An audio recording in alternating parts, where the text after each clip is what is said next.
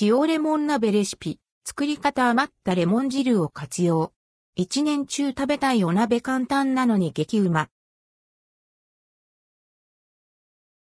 レモン汁ってお菓子作りなどに一度使ったきり、冷蔵庫に眠りがちじゃありませんか？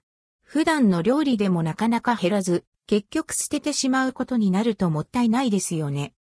そんなレモン汁を美味しくたっぷり消費できるレシピをご紹介。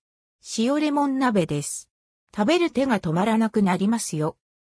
塩レモン鍋レシピ。材料材料はこちら。分量の目安は2から3人分です。水 400ml レモン汁 40ml 塩小さじ1、おろし生姜小さじ1、鶏ガラスープの総大さじ1白菜、水菜、ネギ、鶏肉、えのきなど好きな具材適量。入れる野菜によって水分が多く出たりするので、レモン汁や鶏ガラスープの素などは、お好みの味になるよう量を調整してください。作り方水、レモン汁、塩、おろし生姜、鶏ガラスープの素をすべて鍋に入れ、煮立たせます。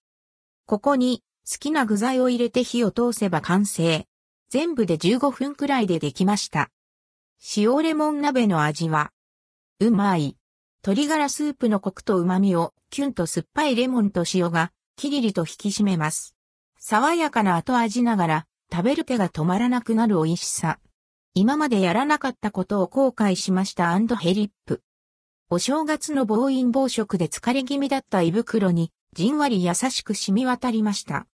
塩レモンって夏に食べるイメージありますが、真冬も大いにあり、お鍋のレパートリーに加えてみてはいかがでしょうか。ちなみに、最後はスープにご飯を入れて、塩レモン雑炊にすると美味しいのでおすすめですよ。